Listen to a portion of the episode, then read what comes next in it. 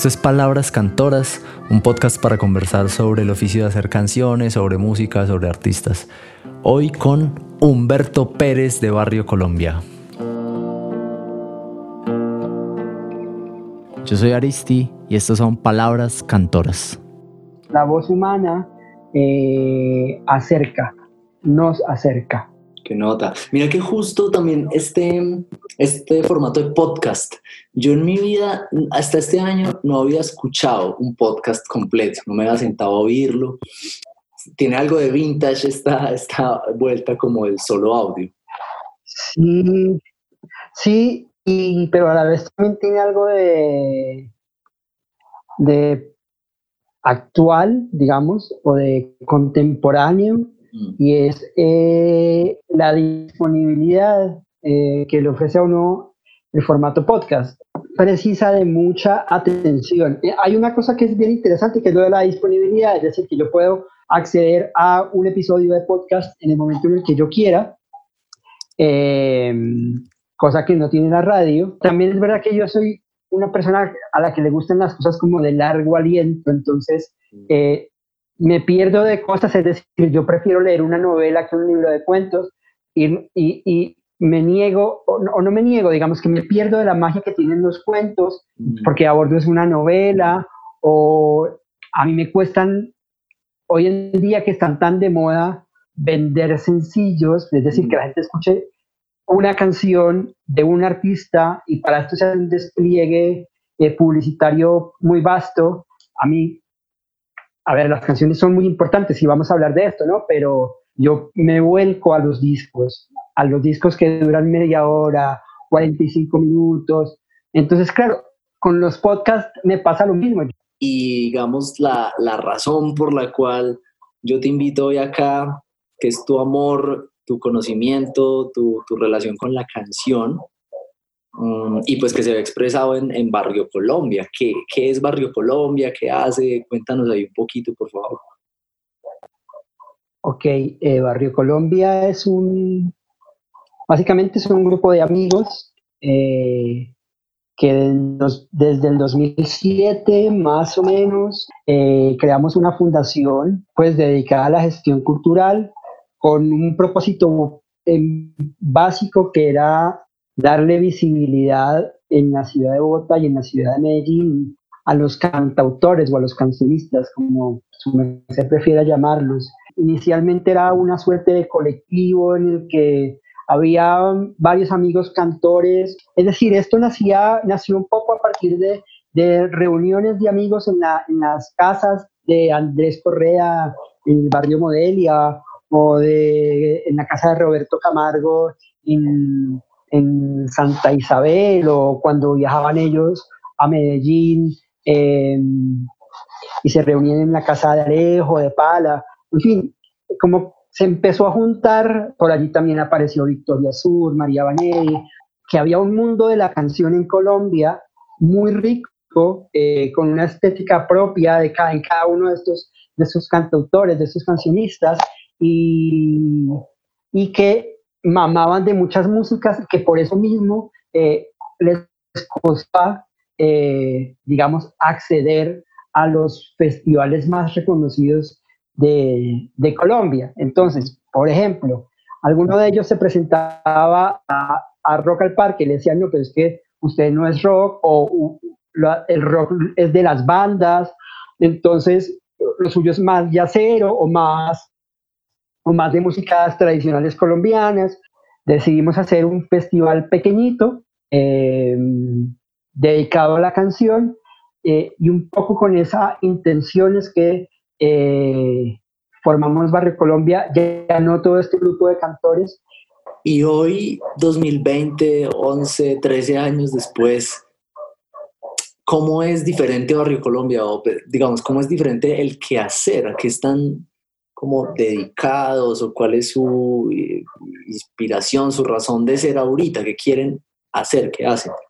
Sí, la respuesta es compleja porque, porque mm, de hace unos años para acá, eh, digamos, redujimos nuestro quehacer colectivo por diferentes cosas, porque estamos eh, cada uno ocupados con sus asuntos, eh, porque de alguna manera sentimos que la misión que nos habíamos propuesto la cumplimos. Mm. Entonces, eh, digamos que estamos un poco, un poco quietos, un poco tomando aire, y sobre todo en este año que teníamos como ganas de hacer varias cosas, como ganas de retomar actividades colectivamente, eh, pues nada, los, los microorganismos nos obligaron a, respirar, a seguir respirando. Um, ¿Cómo que quisieras decir a, ese respecto, a ese respecto del, como del momento actual? Entonces como que hay un, un slowdown, como un bajarle ahí al cambio eh, y eso pues conecta un poquito con lo de antes, ¿no? Con lo de las velocidades, con lo de las cosas largas, con lo de la, ¿no? Versus este frenetismo, del, poco el capitalismo, del paradigma de la industria, ¿no?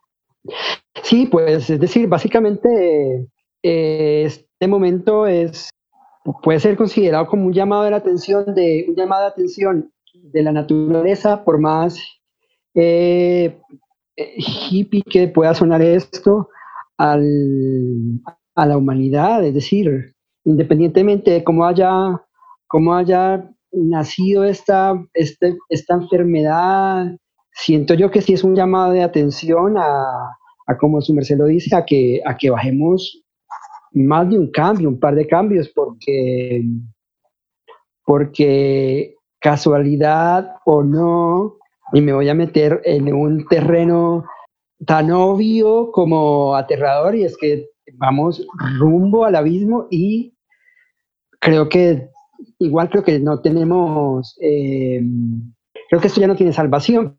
E, el hecho de obligarnos a parar cada una de las cosas que estamos haciendo o intentar parar cada una de las cosas que estamos haciendo, porque igual cada uno, cada una de las personas que cuenta eh, con mucha fortuna, con un trabajo en estos tiempos, está trabajando más de, de lo que habitualmente trabajaba en, la vida de antes de la pandemia.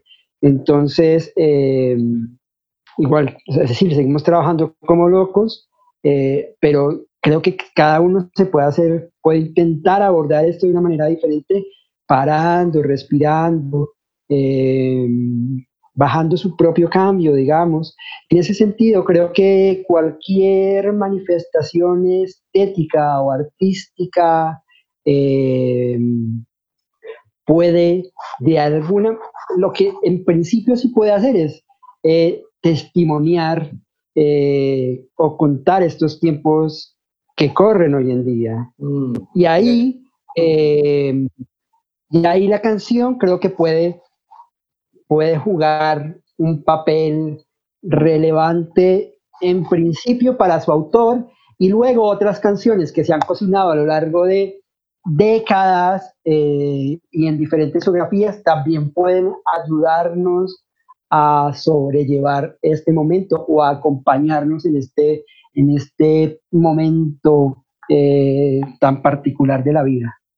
Humberto, ¿qué te gusta a ti más eh, con, respecto a canciones, ¿cuáles son las canciones que te, que te llegan al corazón, que te mueven, que oyes más? También cuando oyes ahorita como una voz nueva, digamos, que es que, sientes que es relevante para ti o, cuando alguna voz te gusta nueva también dices como, ah, ok, uf, creo que es por esto, porque tiene esto, porque...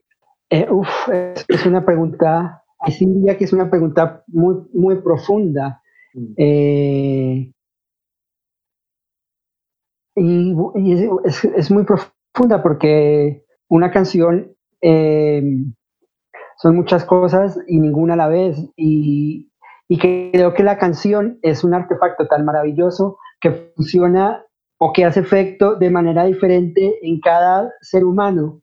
Eh, así, así a las personas no les interese mucho la música o la canción, eh, yo diría que a la mayoría de seres humanos hay alguna canción que los conmueve, independientemente de si son aficionados o no a la música popular o a escuchar música. Eh, y además es un artefacto que ha acompañado al ser humano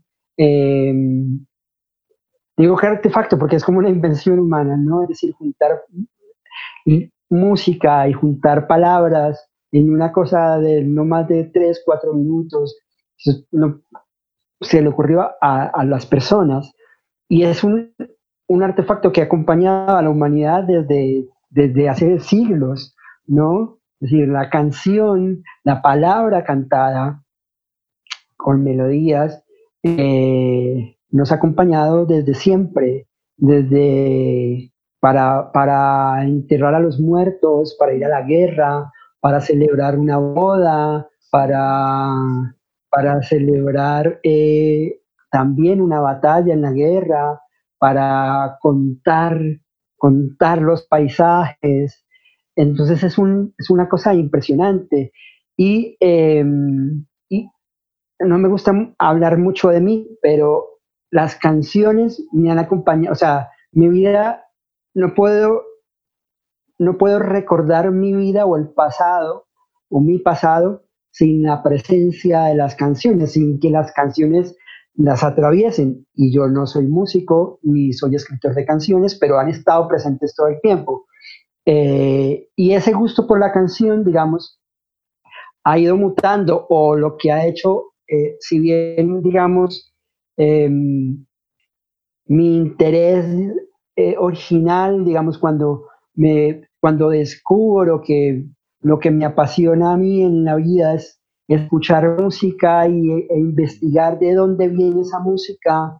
En principio es la música pop, digamos el rock. Eh, empiezo también a darme cuenta que otras músicas me habitan, las músicas que escuchaban mis abuelos, mm. las músicas que, que, escuchaba mi madre cuando, mm. cuando me acompañaba a hacer eh, mis, mis tareas escolares, o la música que escuchaba mi padre mientras trabajaba, o la música que escuchaba mi tía eh, los fines de semana cuando arreglaba su habitación. Esas músicas también me habitan y yo empiezo a descubrir eso y, y lo, que, lo, lo, que termina ocurriendo es que me, la lo que termina interesándome es la canción como, como género supremo de la música para mí, ¿no? Es como el, como el gran género, o sea, me puedo decir, no, es que a mí me gusta el vallenato, o me gusta la salsa, o me gusta el bolero. Por encima de todos estos géneros, para mí es la canción, la canción popular.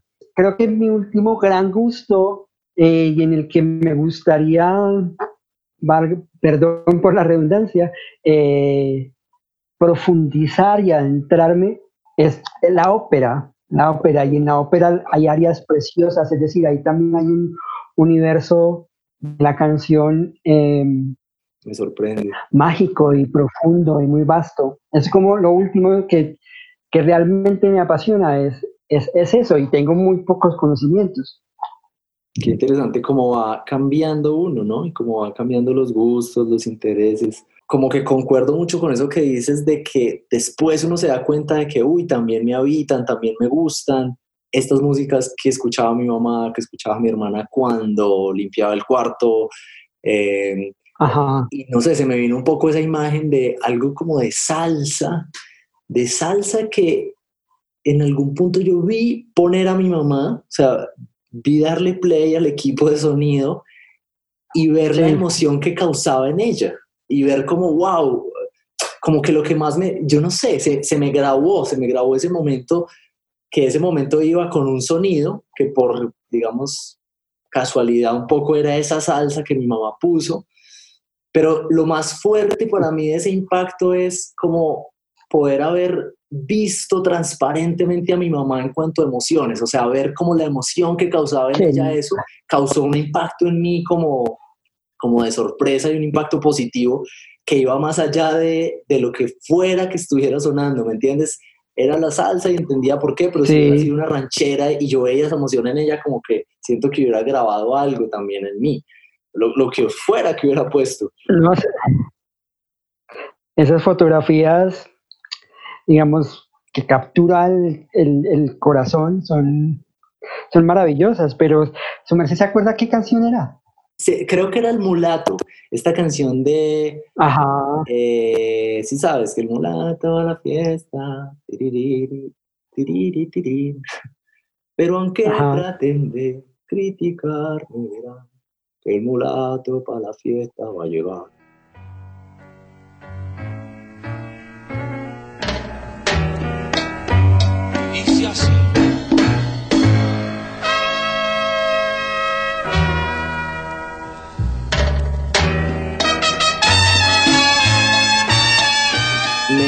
Me da una, como una luz nueva eso que dices de, como que sí, sí tengo una conciencia de, que consumo algo a la hora de escuchar, como que mi, mi, mente, mi intelecto, mi memoria está consumiendo algo, es como un alimento sutil. Chévere, chévere, sí, yo creo que a mí me gusta mucho la palabra consumo, como que la, la, la relaciono con otros asuntos y creo que las manifestaciones estéticas van por otro lado. Pero entiendo lo que, lo que su merced quiere decir y yo creo que eso está asociado también a, a, la mutación, al cambio, al cambio de lo que, de lo que venimos hablando. O, y, y, el cambio no necesariamente tiene que ser eh, dejar atrás algo, sino cargar algo más, permitirse uno algo más. Es decir, a, mí me gusta mucho, creo que es propicio eh, compartirte un recuerdo muy personal. Eh, uno, uno, cuando es adolescente, eh, digamos, la rebeldía aparece por alguna cosa, ¿sí? Como negar a los padres de alguna manera. Y yo fui adolescente tardío, yo llego tarde a todo. O sea, a las citas llego tarde y así ha sido toda la vida. Y recuerdo mucho em, cómo me influenció a mí eh, que viva la música de Andrés Caicedo. Mm. Y Andrés Caicedo, Andrés hace hincapié a lo largo de su novela de, del el odio o del, del disgusto que sentía, el desagrado que sentía por la música tropical grabada en Medellín en los años 70. en el sonido paisa le llaman que iba la música. Y, eh, y a la vez exalta el poder, eh, el poder y la pasión que le despierta a él eh, la salsa, principalmente la, la, música de Richie Ray y Bobby Cruz.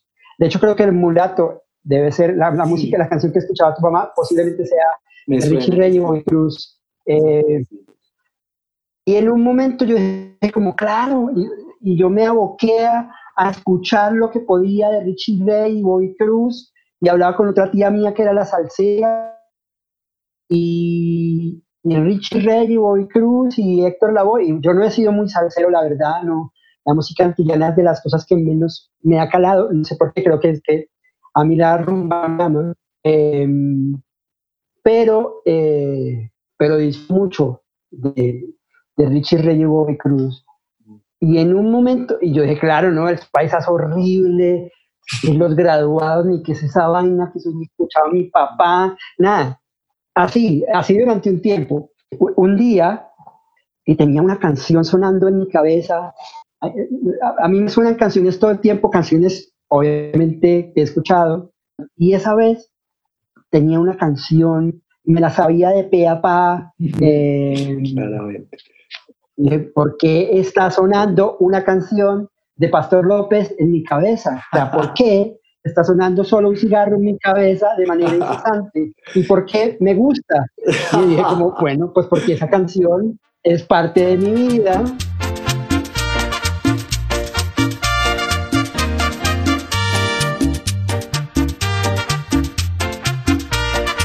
Esa canción es parte mía. Y ese día entendí que, a, la mierda cualquier prejuicio sobre cualquier música, o sea, es música, o sea, y al final la música es, es vida, cualquiera que sea, mm. nos guste o no nos guste, la música es un ejercicio de vida, vital, o sea, no es nada diferente a la vida misma nos guste o no, la música que, que sea, es una manifestación de vida. Y eso, joder, hoy hay, hay, que, hay que celebrarlo. Hay que celebrarlo.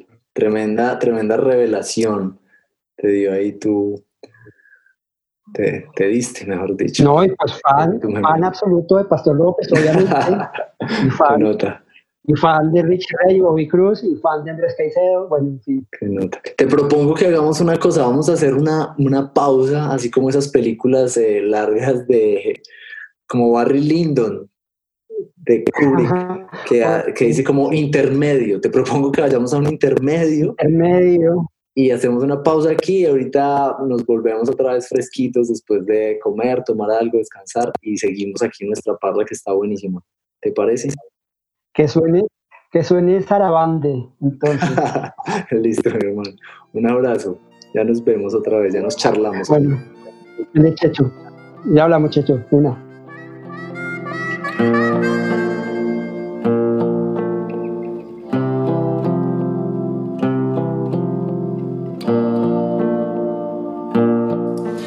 Bueno, esto fueron Palabras Cantoras hoy con Humberto Pérez. Quedamos pendientes de la segunda mitad, de la segunda versión de, este, esta conversada, de este podcast.